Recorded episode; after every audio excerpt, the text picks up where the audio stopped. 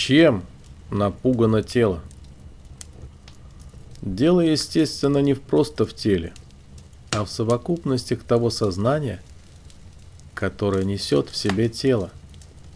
Свойствами этого специфического телесного сознания является шесть умов органов чувств, где шестое чувство ума – то, что есть результат взаимодействия с размышлениями, фантазиями, точно так, как обоняние взаимодействует с взвешенными в дыхании молекулами, определяя их как запах, а осязание взаимодействует с границами других форм, определяя из этих взаимодействий мягкость, твердость, шероховатость и другие результаты тактильного исследования.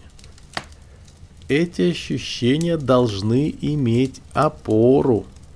Без опоры это просто ветер чувств, прилетающий и улетающий. Опора – это граница. Граница между тем, что свое, и тем, что другое. Граница между разным. Без обозначения кого-либо как своего – это тоже просто граница, некая, не имеющая никакого значения ни для кого. Но если есть нечто, имеющее границы, то из этого нечто от границы вовне на другое направлено внимание. Квантовый переход, скачок в индивидуализацию, в жизнь, как решает наш плосколинейный ум классической физики, или как просто свойство квантового мира быть как есть таковость, заключается именно в этом появление развлечения «я» и «не я». Это развлечение существует только для «я», для седьмого свойства ограниченного сознания. Все суждения рождаются на основании этого «я». Но где страх? Эти семь свойств существуют в себе, чего им бояться. Они могут, конечно, высказаться, что им полезно, вредно или никак.